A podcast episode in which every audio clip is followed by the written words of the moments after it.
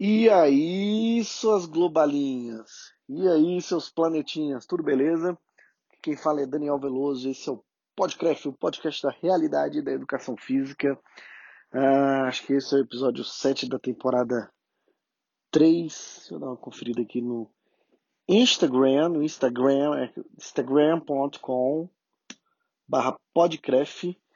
Ah, bem, Uh, já vai aparecer aqui na minha tela para confirmar que esse é o episódio 7 da temporada 3. Se você não ouviu outros episódios, vai aí para trás aí no Spotify ou no próprio servidor do SoundCloud ou do, é, do app da, da Apple aqui, né, do iOS.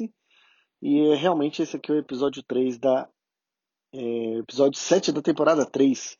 E hoje a ideia é falar de pós-graduação em Educação Física, estrear o quadro Serviço ao Atendimento do Cremoso e da Cremosa, SAQUE, que você pode mandar aí qualquer dúvida aí para o e-mail podcref.gmail.com podcref.gmail.com ou mandar uma mensagem aqui no direct do Instagram, manda uma mensagem com a dúvida sua, com pedido de ajuda, qualquer coisa que a gente vai atrás tentar resolver aí esse rolê aí para você. E hoje também eu respondo um e-mail aqui que eu recebi, muito curioso esse e-mail, surpreendeu, sobre um, um rolezinho aí do, do Instagram que teve aí, acho que tem umas duas semanas mais ou menos, não lembro bem. Mas vamos lá. O tema de hoje principal é pós-graduação em educação física. Bem, para a gente falar de pós-graduação em educação física, a gente tem que ter em mente que nós estamos falando de educação continuada. Nós estamos falando do não parar de estudar. Uh, eu gosto de rememorar um pouco que quando eu era jovem, há muito tempo atrás, lá na minha querida Samambaia, imaginava, né? Não, quando terminar a faculdade, férias eternas, nunca mais precisaria é, estudar, né? Quando você entra na faculdade, você vê que não é bem assim. Você começa a perceber, inclusive, que a vida é um constante estudo, né? O que vai mudando são algumas obrigatoriedades. A gente começa, inclusive, eventualmente a estudar porque quer. Ah, mas aí vem o conceito de educação continuada e, por consequência, já que você termina a graduação, fazer a pós-graduação, né? Ah, bem, eu não quero ficar muito aqui nos detalhes de pós-graduação, lato senso, estricto senso, que é fazer especialização ou ir para o mestrado, qual é o objetivo de cada um no geral, porque é bem claro aí que quem quer o ambiente acadêmico, né, quem quer ser professor, trabalhar com pesquisa, alguma coisa assim, no geral vai fazer mestrado, né, mestrado e doutorado, uh, até... Não, não, vou falar sobre isso sim, vou, vou, vou me aprofundar um pouquinho sobre isso aí. Uh, até uh, eventualmente existe uma dificuldade das coisas que acontecem no mestrado, no doutorado, de chegar ao mercado de trabalho, inclusive, eu conversando com um grande amigo que acabou de terminar o doutorado, eu fui falar um, um negocinho com ele simples, assim, ao meu ver, porque o cara estava estudando uma área há quatro anos, né? E aí, quando eu cheguei para ele, falei, cara, você já pensou em como é que a gente faz para monetizar isso, para como é que a gente faz isso transformar em dinheiro? E ele, e ele falou, cara, não pensei ainda nisso não. E o cara estava estudando isso há quatro anos, né, no ambiente de doutorado. Eu falei, cara, tem essa possibilidade aqui, essa oportunidade. Ele ficou, achou muito interessante a oportunidade. A gente, inclusive, tem conversado mais vezes sobre isso. Talvez seja um projeto futuro aí, mas é, é uma pequena mostra que eventualmente, quer dizer, que eventualmente não, que existe uma predominância de que nem sempre é, as, as ações que vão ocorrer no ambiente acadêmico vão chegar no mercado de trabalho. Existe ainda um conceito de mestrado profissional aí que eu não entendo muito bem, né? Que é a ideia de é, que realmente no conceito é como se a pessoa fosse fazer um mestrado para ir para o mercado de trabalho, porque o conceito atual de mestrado e doutorado é o pessoal que vai trabalhar com pesquisa e ensino, né? Inclusive com uma predominância de ensino, de pesquisa, perdão. Isso é até uma das brigas que eu tenho.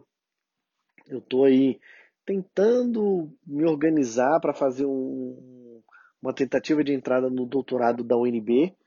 É, e uma coisa interessante que acontece é que é o seguinte: uma das coisas que pesam no currículo é pesquisa, né? Eu sei que tempo de docência também pesa, mas pesquisa também pesa muito. Mas eu, por exemplo, sou um cara que eu, eu gosto de ler pesquisa, de pegar os resultados da pesquisa e aplicar, ou perceber alguns problemas e apresentar aos pesquisadores e eles vão atrás. Porque o que eu gosto realmente é dar aula. E eventualmente não, não é, eu não vejo às vezes muita valorização desse conceito de você somente dar aula, né? Uh, fica num segundo plano nesse ambiente acadêmico. O problema é que dar aula é minha paixão, né? Dar aula é o que eu gosto de fazer, que eu me divirto fazendo.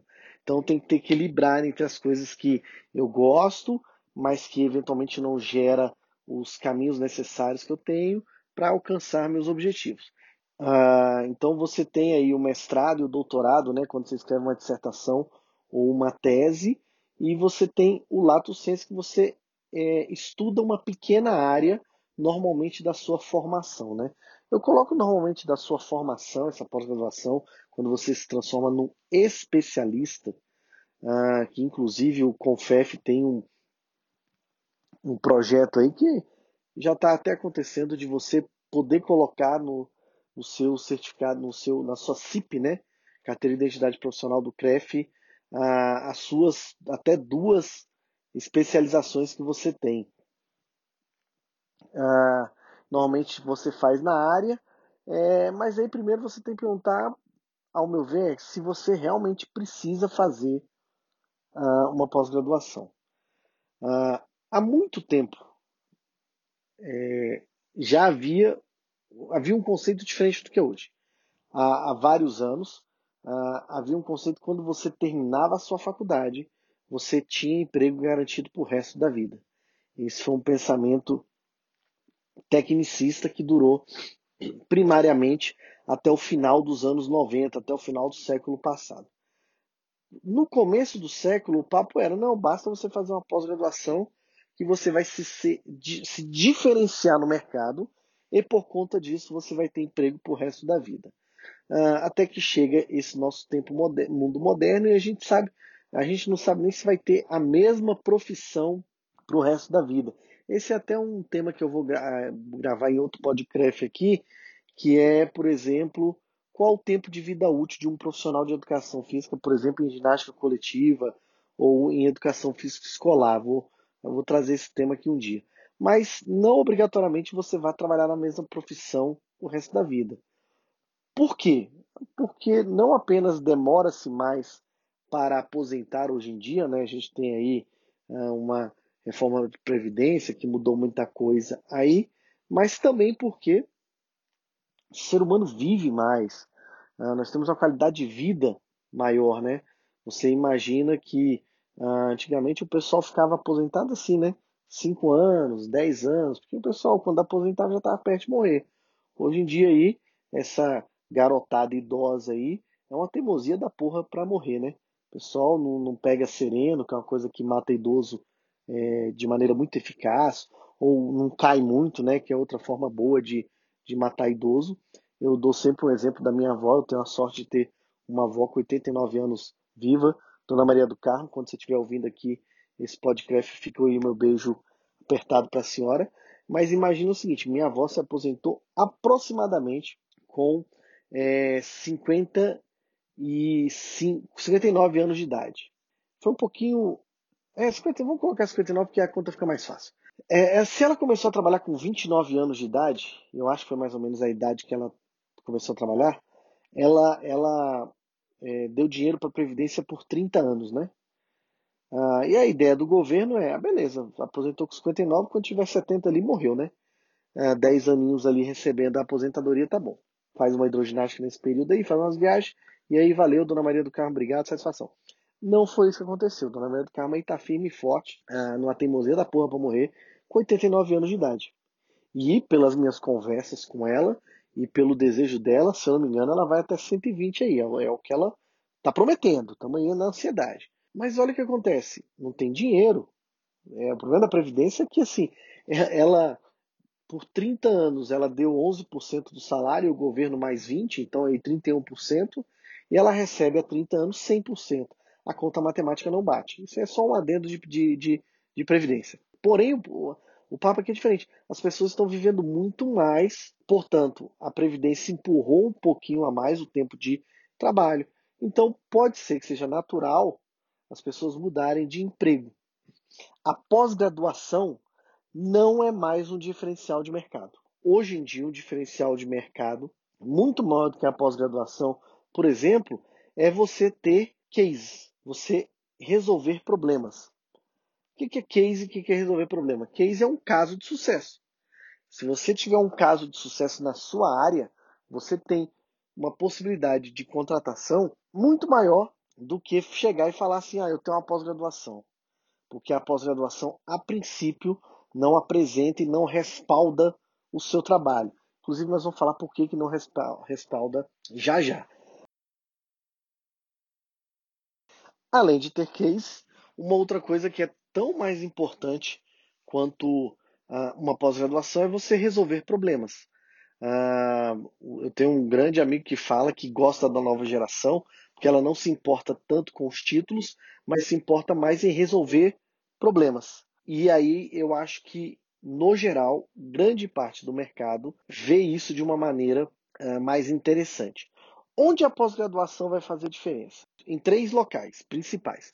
Primeiro local principal, quando o título faz diferença. Então, por exemplo, quando você faz um concurso público, ter uma pós-graduação te dá uma pontuação extra, obviamente, se você for aprovado no concurso público, né? Ah, e eventualmente, dentro do concurso público, e aí é o segundo caso que a pós-graduação faz diferença, quando você trabalha no lugar onde ter uma pós-graduação te dá um dinheiro extra. Então você tem uma garantia de dinheiro extra. Isso aí vale muito para funcionário público, né? Secretaria de Educação mesmo quando eu, eu assumi na secretaria em 2014, eu apresentei o meu título de especialista e por conta do meu título de especialista eu passei a ganhar 70 reais a mais no meu salário. Isso assim, de uma vez só, eles não dividiram não, saca? Todo mês os 70 reais entrava completo assim, saca? É, é, pós-graduação, ostentação. E o terceiro motivo que você pode fazer uma pós é novo conhecimento. É quando de fato você quer estudar uma área porque você acredita que aquela área específica vai te trazer um novo conhecimento. Existe um quarto motivo que é um, é um motivo, digamos assim, mais, menos nobre para fazer uma pós-graduação, que inclusive é o porquê que eu fiz uma pós-graduação, que é o motivo pular uma barreira. Eu tinha o objetivo de ser professor em, em instituição de ensino superior. Para isso, a primeira barreira que eu tinha que quebrar era ter uma especialização. Por causa disso, eu fui fazer uma pós-graduação. Esse motivo, inclusive, ele enfraquece a pós-graduação. Porque, no geral, os locais onde eu fui contratado, a maioria dos lugares que eu fui contratado por ter uma pós-graduação, se preocuparam se eu tinha o título da pós-graduação. E não se a pós-graduação tinha sido bem feita, qual o local da pós-graduação, ou quiçá qual era a pós-graduação. Está me entendendo? Porque se tornou uma coisa quase que, olha, o cara tem que ser alfabetizado. Ter pós-graduação hoje é praticamente você ser alfabetizado. É o mínimo que o pessoal vai é, é, exigir de você. Então, não é diferencial. É você tentar ter o um mínimo para tentar começar a concorrer no mercado de trabalho, tá? Ah, isso vai enfraquecer, obviamente que isso enfraquece o título, né, no geral. Isso enfraquece também algumas outras coisas.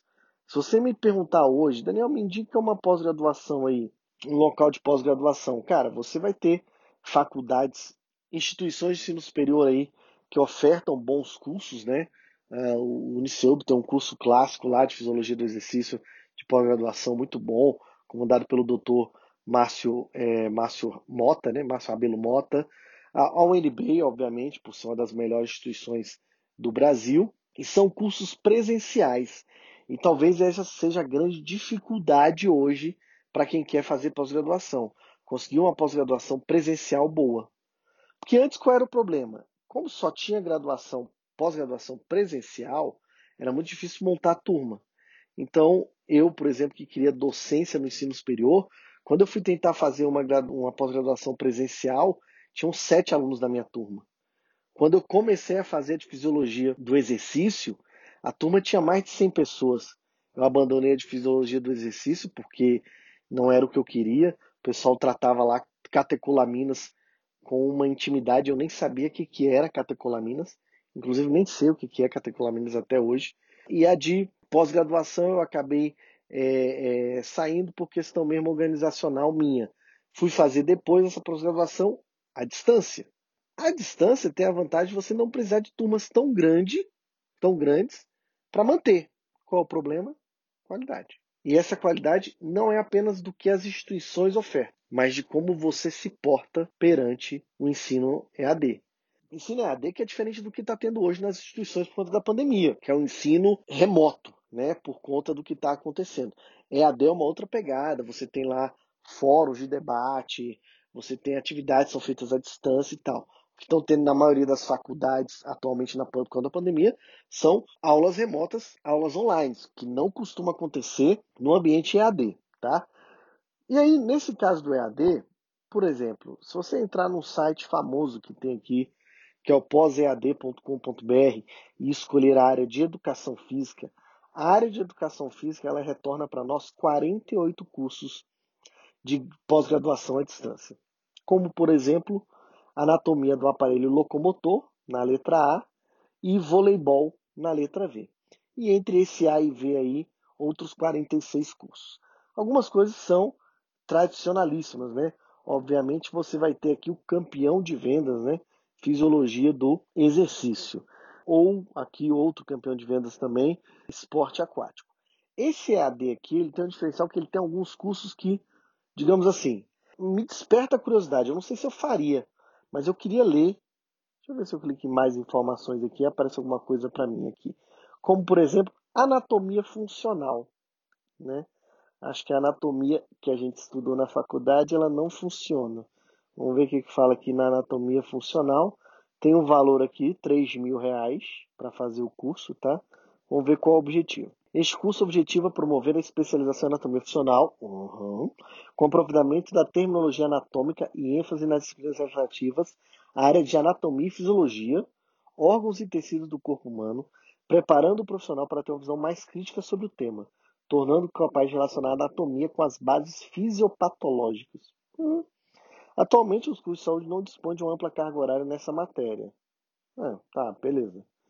E muitos alunos saem do nível superior com déficit de conhecimento, o que compromete a, suas permanen a sua performance na prática, tornando o aluno mais propenso aos equívocos e erros que podem ser fatais em algumas áreas. Beleza. É, nosso curso oferece ao aluno material com informações. Não, não. Uh, ao finalizar o curso, o aluno obterá o título de especialista em anatomia funcional, sendo um diferencial em relação aos demais profissionais que atualmente pleiteiam melhor colocação no mercado de trabalho nas diversas áreas da ciência da saúde. Está dizendo, né? Público-alvo: biomédicos, fisioterapeutas, farmacêuticos, tecnólogos em e demais profissionais da saúde que expandir seu conhecimento na área de anatomia humana. É, reforço de anatomia, né? Já não me interessa tanto mais. Obviamente, você clicar aqui, você vai ver cada um específico aqui. Ó. Por exemplo, educação física e neurologia. Esse nome bonito, né? Bonito demais. Educação física e neurologia. Vamos lá. Objetivo: aperfeiçoar conhecimentos clínicos de avaliação e prescrição do exercício físico nos distúrbios neurológicos. Hum, especializar novos profissionais da área de educação física e neurologia. O curso destina-se a profissionais de educação física. Interessante. Bem, pelo menos é bem direcionado para a educação física, né? Vamos ver aqui qual é mais um aqui. Uh, deixa eu fazer mais um. Um aqui que eu não faria de jeito nenhum. Uh, Pilates, uma abordagem multidisciplinar. Não, deixa aqui. Ah, outra coisa que é interessante aqui, rapidão, antes de eu pegar mais outra aqui. Ah, já sei qual que eu vou pegar, agora que eu vi aqui. É que esses cursos agora estão durando oito ou nove meses. Antigamente era um ano ou um ano e meio. Está sendo mais rápido. Olha isso aqui, o título do curso é Reabilitação. Exatamente, só isso, reabilitação, mais nada. Vamos ver qual é o objetivo. Aprimorar a formação do profissional através do fundamento da área, qual área? A fim de capacitá-lo a atuar com as complexidades inerentes do movimento humano especializar novos profissionais na área de reabilitação física e fisiológica de lesões e doenças, promover a capacitação interdisciplinar em ciência da reabilitação, público-alvo, profissionais de educação física, fisioterapia e terapia ocupacional. E aí, isso aqui bate um pouquinho com o porquê que eu resolvi falar desse tema, que eu vou. Uh, que é um pré-saque, é um pré-serviço de atendimento ao cremoso e à cremosa. Tá? Tem muito pós aqui legal, pessoal. Treinamento em artes marciais mistas, reabilitação cardiopulmonar, psicologia do esporte, pilates. Tem muita coisa aqui que é interessante. Tem uns que eu não sei, deixa eu ver aqui. Medicina do esporte. Vamos lá, objetivo. Ampliar a compreensão de concepções acerca da medicina do esporte na melhoria da qualidade de vida e refletir sobre as respectivas implicações para o exercício em todas as áreas da, da atuação profissional. Será que os médicos sabem disso aqui? Público-alvo.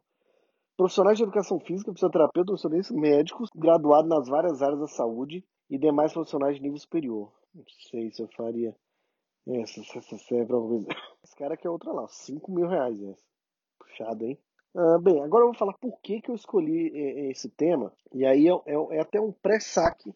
Isso aqui foi um ex-aluno, um ex-estudante que eu dei aula lá na, na mandou uma mensagem para mim perguntando sobre. Ah, eu apaguei as mensagens dele, não acredito. Não, não, apaguei não, apaguei não, tá aqui. Uh, querido estudante que mandou uma mensagem, né? Boa noite, irmão, por favor, uma orientação. Eu fiz uma pós-graduação em fisioterapia traumatologia ortopédica. Profissional de educação física, fez uma pós-graduação em fisioterapia. Pergunta: posso colocar no cartão de visita a título de informação e conhecimento do futuro aluno cliente a especialização. Aí ele mandou aqui a declaração de conclusão, né? Foi feita à distância também. E o nome realmente da pós-graduação é pós-graduação Lato Senso, Fisioterapia Traumato-Ortopédica, com ênfase em terapias manuais e posturas. Área de conhecimento, saúde e bem-estar. Bem, falou de saúde e bem-estar, falou de profissional de educação física, né? Aí ele aqui, desde já meus mais sinceros agradecimentos por sua atenção, desculpa pelo horário. Ele mandou era 10 da noite. Só lembra à noite. Beleza. Aí eu falei, cara, que pergunta boa, me dá um dia para pesquisa. Porque realmente eu eu tenho muito medo desse negócio nós com outras áreas e tal. Então fui atrás, conversei com inclusive o presidente do CREF e o, e o advogado do CREF, né? É, e assim, né? Formalmente o sistema Confef CREF não tem essa especialização. O profissional de educação física no sistema não pode ser é, é, pós-graduado em reabilitação, porque a princípio a reabilitação ela é uma, uma, uma como é que se diz? Uma. Ai, cara, esqueci o nome. É o que a gente, é, é, é a gente pode prescrever. É uma. O de educação física é, tem, pode prescrever. Puta, esqueci o nome da palavra agora. Mas é uma alçada só da, educação, da, da fisioterapia, né? Aí eu coloquei aqui, né? É, não escrever sugestão. No cartão não escreve fisioterapia, escreve reabilitação, porque o termo reabilitação ele está relativamente mais amplo, não se colocar como um profissional de fisioterapia, né? E aí depois ele pergunta aqui acesso às especializações do Concref, e eu falei assim que é um projeto que está começando, vou tentar achar a resolução. Ah, nisso vou até tentar achar a resolução aqui para ele agora, porque eu não fiz isso aqui. Então, peraí. É, especialização especialidades, Confef CREF. Deixa eu ver se tem aqui, Confef. Ah, acho que é essa resolução aqui, ó. Deixa eu ver se essa é a geral aqui. Ah, resolução, não, 2013 não é não. Ela é mais recente. Ah, nossa, porra, é essa. Aqui, beleza. FEF CREF, 2012. Eu acho que a reunião que eu tive foi em 2018, acho que não foi nem em 2019, não. Vou colocar 2019 aqui. Ah, nossa, mas é resolução, viu? Eles foram adicionando uma por uma aqui. Hidroginástica, cardiovascular, psicomotricidade, área de pilates. Bem, tem um monte aqui. Tem um monte. Área do esporte ginástica. Eu vou mandar esse link aqui para ele. Nossa, tardão mandar a resposta aqui para ele aqui. E aí ele acha isso aí. Bem, mas está aqui o, informalmente aqui o primeiro sistema de serviço de atendimento ao cremoso e a cremosa foi realizado aqui. Bem, mas eu, eu de qualquer forma não colocaria nada vinculado à fisioterapia, entendeu? Posso colocar reabilitação, saúde, promoção de saúde, qualquer coisa nisso aí, mas eu não, não evitaria ter qualquer problema é, é, nessa nessa celeuma aí entre educação física e fisioterapia, tá? Uh, especialidades profissionais em educação física. A especialidade profissional em educação física é um conjunto de habilidades e competências específicas da profissão que aprofunda conhecimentos e técnicas próprias ao exercício profissional de determinado tipo de intervenção. Está no site do Confef aqui. Exigências básicas para obtenção do registro de especialista. Ser graduado em Educação Física e estar no sistema Confef-CREF. ai, ai, lembrei aqui do, de um movimento que não quer o CREF. Possuir certificado de curso de especialização Lato Senso ou de entidade de administração do desporto conveniados ao Confef. Ah, é para técnica. Isso aí é um gato do Confef aqui para pegar a galera de técnica. Experiência comprovada de menino um ano na área de especialidade requerida. É, pois até vou tentar fazer isso aqui do meu mesmo. Quer dizer, nem sei se tem minha área aqui. Ah, mas vou olhar aqui depois. Bem, então é isso. Se você quiser fazer pós-graduação, boa sorte. Faz na área que você acha que tem que fazer. Agora, não acho que isso vai ser um diferencial de mercado. É um primeiro passo para poder fazer alguma coisa diferente. Hoje em dia, não é mais um diferencial de mercado, tá? E agora, começando o quadro Serviço de Atendimento ao Cremoso e a Cremosa, eu vou responder um e-mail que eu recebi aqui há cerca de umas três semanas, né? Ah, o... Então, eu recebi um e-mail aqui. Oi, professor, no e-mail é podcref.gmail.com, tá? Pode mandar aí qualquer dúvida na área, ou mesmo não na área, que a gente responde. Oi, professor, tudo bem? Queria te pedir uma ajuda como se fosse uma dica, porque o senhor me ajudou muito quando você era coordenador lá na Anguera. E como você tem sucesso na área, queria saber o que o senhor acha. Me formei, me forme, me formei, né, deve ser. Me formei em 2018 e estou trabalhando em escolinha de futebol, mas não sei o que fazer, pois queria estudar para concurso. Mas não sei quando vai ter. Ter, ter, né, cara? E qual área eu posso trabalhar? Muito obrigado pelo seu tempo. É, o, é, não vou falar o nome dele aqui, não precisa falar, né? Bem, cara, aí o que, que eu respondi para ele? Primeiro é o seguinte, ele formou em 2018, então ele tem no máximo aí dois anos e meio, sei lá, dois anos de formado, talvez um ano e meio. Depois eu mandei uma mensagem para ele perguntando se ele tinha feito bacharel também, porque ele era da licenciatura. Ele falou que o bacharel estava terminando. Inclusive nem poderia estar tá trabalhando na, na, na, na, em escolinha, né? Pela, pela, pela regra. Uh, e aí o que eu respondi para ele foi o seguinte: primeiro, é, o sucesso que a princípio eu possa ter ou não hoje, ele é fruto de anos de trabalho. Eu estava até conversando com o Pablo aí na, na, na, Pablo Fraga na live que a gente fez ano passado. Quantas vezes eu e Pablo, por exemplo, fomos apitar no Sesc e apitamos sábado de manhã, ou sábado de manhã, sábado à tarde, domingo de manhã e domingo à tarde. Entendeu? Uh, diversos campeonatos, mostrando trabalho, ganhando dinheiro, mas mostrando trabalho, mostrando capacidade de resolução de problemas, e depois estudando, indo atrás de pós-graduação, indo atrás de, de cursos livres aí, é, que é, inclusive é outra coisa que pesa também na área de pós-graduação. Hoje, eventualmente, o pessoal, ao invés de fazer uma pós-graduação, faz um curso do Panda, por exemplo. Faz uma mentoria aí com o Rafa Lago, por exemplo. Porque é, são cursos muito mais rápidos e que a princípio dão resultados mercadológicos mais imediatos, tá? E aí é uma coisa que é importante e que inclusive eu respondi aqui a esse aluno. Ah, qual é o grande problema? No geral, a gente sai muito bem formado da faculdade ou com uma formação é, mínima na área de fisiologia, na área de corpo humano, mas sai com uma deficiência na área marketing, relações interpessoais e planejamento de carreira. E que esses cursos com essa galera aí de Instagram e tal, não sei o que, eles tentam resolver rapidamente isso. Marketing, vendas, publicidade. E aí eu vou rememorar o curso que eu fiz lá em 2003 no ENAF, junto com a minha querida Patrícia Gonçalves, uh, sobre musculação e treinamento de força, mas foi com o Ney Pereira, e o Ney Pereira, aquela época, em 2003, já falou que metade do que o grande problema da faculdade é que metade do, do, do que não se tocava em marketing, não se tocava em relação interpessoal, não se tocava em precificação. Quanto custa uma hora aula de, de, de personal? Eu vejo um monte de personal aí, um monte de profissional falando, ai, ah, o CREF tem que colocar o piso. Cara, quem precifica o seu trabalho é você. Agora, a gente tem que estudar precificação. E isso a fa... eu, pouquíssimas faculdades tocam nesse assunto. Pouquíssimas faculdades vão tocar nisso daí. Quanto vale o seu trabalho? Quanto vale a, é, como se precifica um serviço?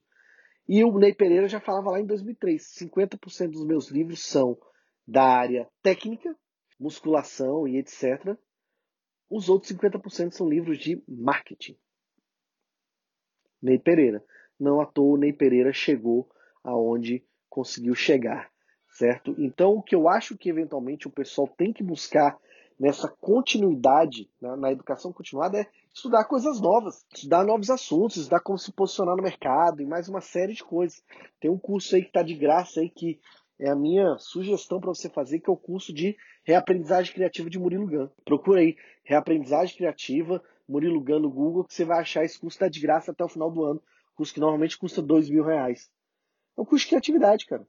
Você vai usar em qual área? Cara, na sua. Na que você quiser.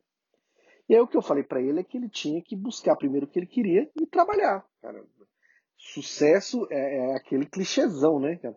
Sucesso só vem antes de trabalho no dicionário. Fora isso, cara, é buscar, tentar achar o que você é bom, é, é ficar aí mostrando serviço.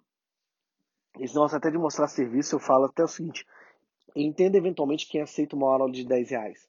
Porque às vezes o cara está aceitando uma aula de 10 reais não apenas porque ele precisa da grana, mas porque ele quer mostrar serviço. Que é uma forma que ele está usando de investir tempo, por exemplo, para é, captar clientes. Tá? Então, ele mandou aqui, né? Muito obrigado pelo seu tempo. Ah, cara, que isso. Prazer ajudar, é, somente quem foi ex-estudante, que eu tive um contato direto aí. Mas é isso, cara. É procurar achar o que você é bom.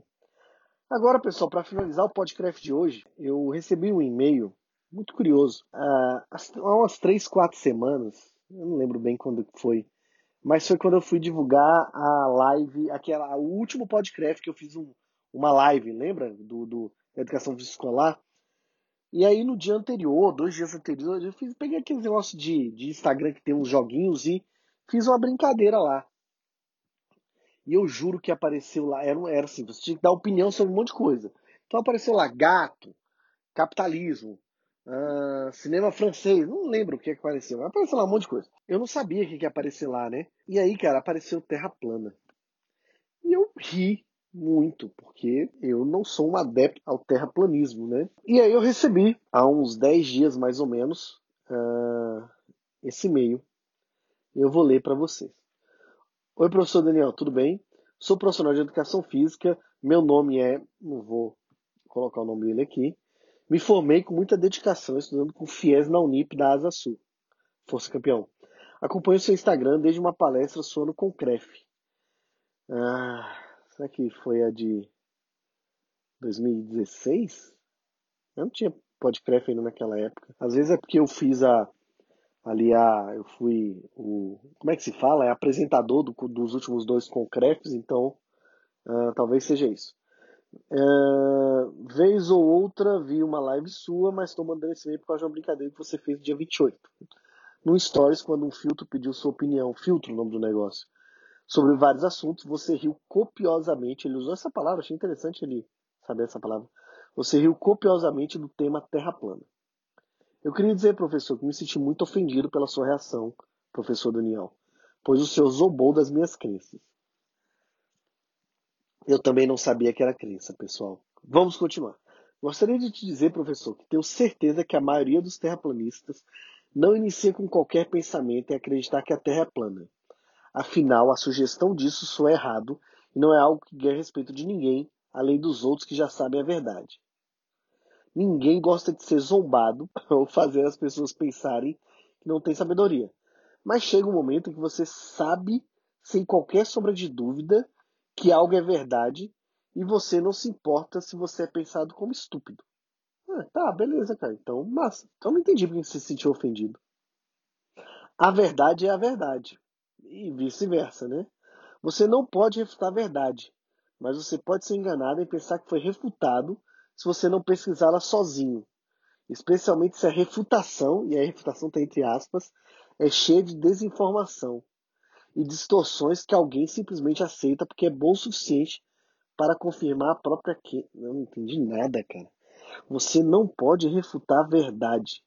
mas você pode ser enganado em pensar que foi refutado se você pesquisá-la sozinho, especialmente se a refutação, entre aspas, é cheia de desinformação e distorções que alguém simplesmente aceita porque é bom o suficiente para confirmar a própria crença. A Terra plana é facilmente comprovada por diversas passagens da Bíblia.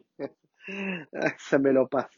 Essa é a melhor parte do e-mail, cara. Essa é a melhor parte do e-mail. De novo, a Terra plana é facilmente comprovada por diversas passagens da Bíblia. Mas não vou ser eu, um simples servo do Senhor, hum, que irei te provar isso. Deus tocará no seu coração. Será que não já tocou? Pesquise o tópico e todas as evidências. Epa! Pesquise o tópico e todas as evidências observáveis e verifique tudo o que puder sem envolvimento emocional ou com a intenção de provar ou desprovar alguma coisa. Hã? Teste o que foi ensinado desde criança. Você vai perceber que absolutamente nada do globo pode ser verificado e testado, enquanto tudo que suporta uma terra plana imóvel pode ser observado por qualquer pessoa no mundo. Aí ele mandou aqui, eu também achei muito bom. Por isso, é, é um. Como é que é o nome daquele negócio assim na Bíblia? Quando é, tem vem o nome do cara assim, ó, Isaías 41, 10. É um. Como é que é o nome, velho? Ai, cara, tem uns bons que eu gosto, tem um provérbio muito bom que eu gosto. Não vou lembrar aqui de cabeça o número, mas tem um muito bom que eu gosto. É o que o Bolsonaro fala lá, velho, do E conhecerei a verdade, e a verdade os libertará. João 16, 10, acho que é isso. Puta, qual é o nome disso? Ah, tá. Esse número aqui, ó, Isaías 41, 10. Por isso não tema, pois estou com você. Não tenha medo, pois sou o seu Deus. Eu fortalecerei e o ajudarei. Eu segurarei com minha mão direita vitoriosa. É, mas isso aqui é a prova? Não entendi. A Bíblia fala que, que a Terra é plana? Bíblia, Terra plana. Versículo arrombado, o nome do negócio. Bíblia, Terra plana, vencido. Ah, porra, mas fala um monte de coisa aqui. Eu queria só os versículos que falam. Tem umas teses aqui. Vamos ver se esse aqui. Ah, não, tem um monte aqui, ó. Ah, e Deus. Ô, oh, caceta de agulha, peraí. E Deus fez a expansão e fez a separação entre as águas que estavam debaixo da expansão e as águas que estavam sobre a expansão, e assim foi. E chamou Deus a expansão céus. E foi à tarde e amanhã, o dia segundo. Gênesis 1, 7, 8. Ah, Gênesis é bem no comecinho. Ah, tem um aqui bom, aparece. Porque ele vê as extremidades da terra e vê tudo que há debaixo dos céus. Jó 28, 24. Sob... Aqui, como é que é? Ah, aqui. Lançaste os fundamentos da terra para que ela não fosse abalada em tempo algum. Salmos 10, 45. Quando ele preparava os céus, lá estava eu. Quando traçava um círculo sobre a face do abismo. Provérbio 8, 27. Círculo não significa espera. Ora, ora, temos um Sherlock Holmes aqui. Uma pizza está em formato de círculo, mas nem por isso é uma bola, ela é plana. Parabéns aqui ao pessoal da Terra Plana e a Origem no Facebook. Muito bom. É Bíblia e Geometria. Parabéns. Aí tem aqui um CR, deve ser Coríntios 1, né? 1630. Ele fixou a terra firme, imutável. Tem um SL aqui, Salmos ou é sei lá? 93.1. Tu fixa terra imóvel e firme. É, pelo visto tem muita coisa aqui. E essa aqui deve ser Isaías, né? Ou Israel, sei lá. Né? Israel. Não sei. Israel tem na Bíblia? Eu sei que tem. Aí tem livro. 38.8. O sol se move, não a terra. Uh, Jó também tem um monte aqui, né? 22.14. Nuvens o esconde, ele passeia pela boda. Ah, isso é bom, né? O cara fala muito desse abóboda. Aí ele falou que Abraços, obrigado pela sua atenção e beijo nas crianças. Manda um beijo para as crianças, que massa. Ele ouve mesmo. Uh, é, cara, bem, cada um com sua crença. Eu não, eu não sabia que, que chegava até ser uma crença, apesar de eu já ter visto, por exemplo, uma entrevista de terraplanistas no, no Pânico, muito boa, muito boa, porque foi a primeira vez que eu vi o Emílio do Pânico. Olha que eu ouço Pânico, cara diariamente desde 2008, mais ou menos. Aproximadamente desde 2008 eu ouço Pânico todos os dias. Eu baixo né, ba é, e ouço. Já ouvi há muito tempo e eu nunca tinha visto o Emílio terminar uma entrevista antes do final que não tenha sido por briga. Uh, já terminou outras por briga, obviamente, né? Mas porque os caras simplesmente não conseguiam responder nada que era colocado. Inclusive o Sam, Samidana, Samidana, que é pós-doutor em economia em Harvard, pegou o, a, a, terra plana lá, o modelo de terra plana, fez uma pergunta simples lá de distância e os caras não souberam responder, fizeram lá uma, uma uma bafafá danada, falando que os caras escondiam informação, não sei o que. O Samidana falou que não queria mais discutir porque era questão ali matemática. Bem, então é, é, eu realmente não esperava receber esse e-mail, fiquei bem surpreso, mas eu não sei se eu tenho que pedir desculpa. Eu, eu acho que não, porque uh, apesar de você ter se sentido ofendido e pois achou que eu zombei das crenças, você escreve aqui, né, que, como é que é?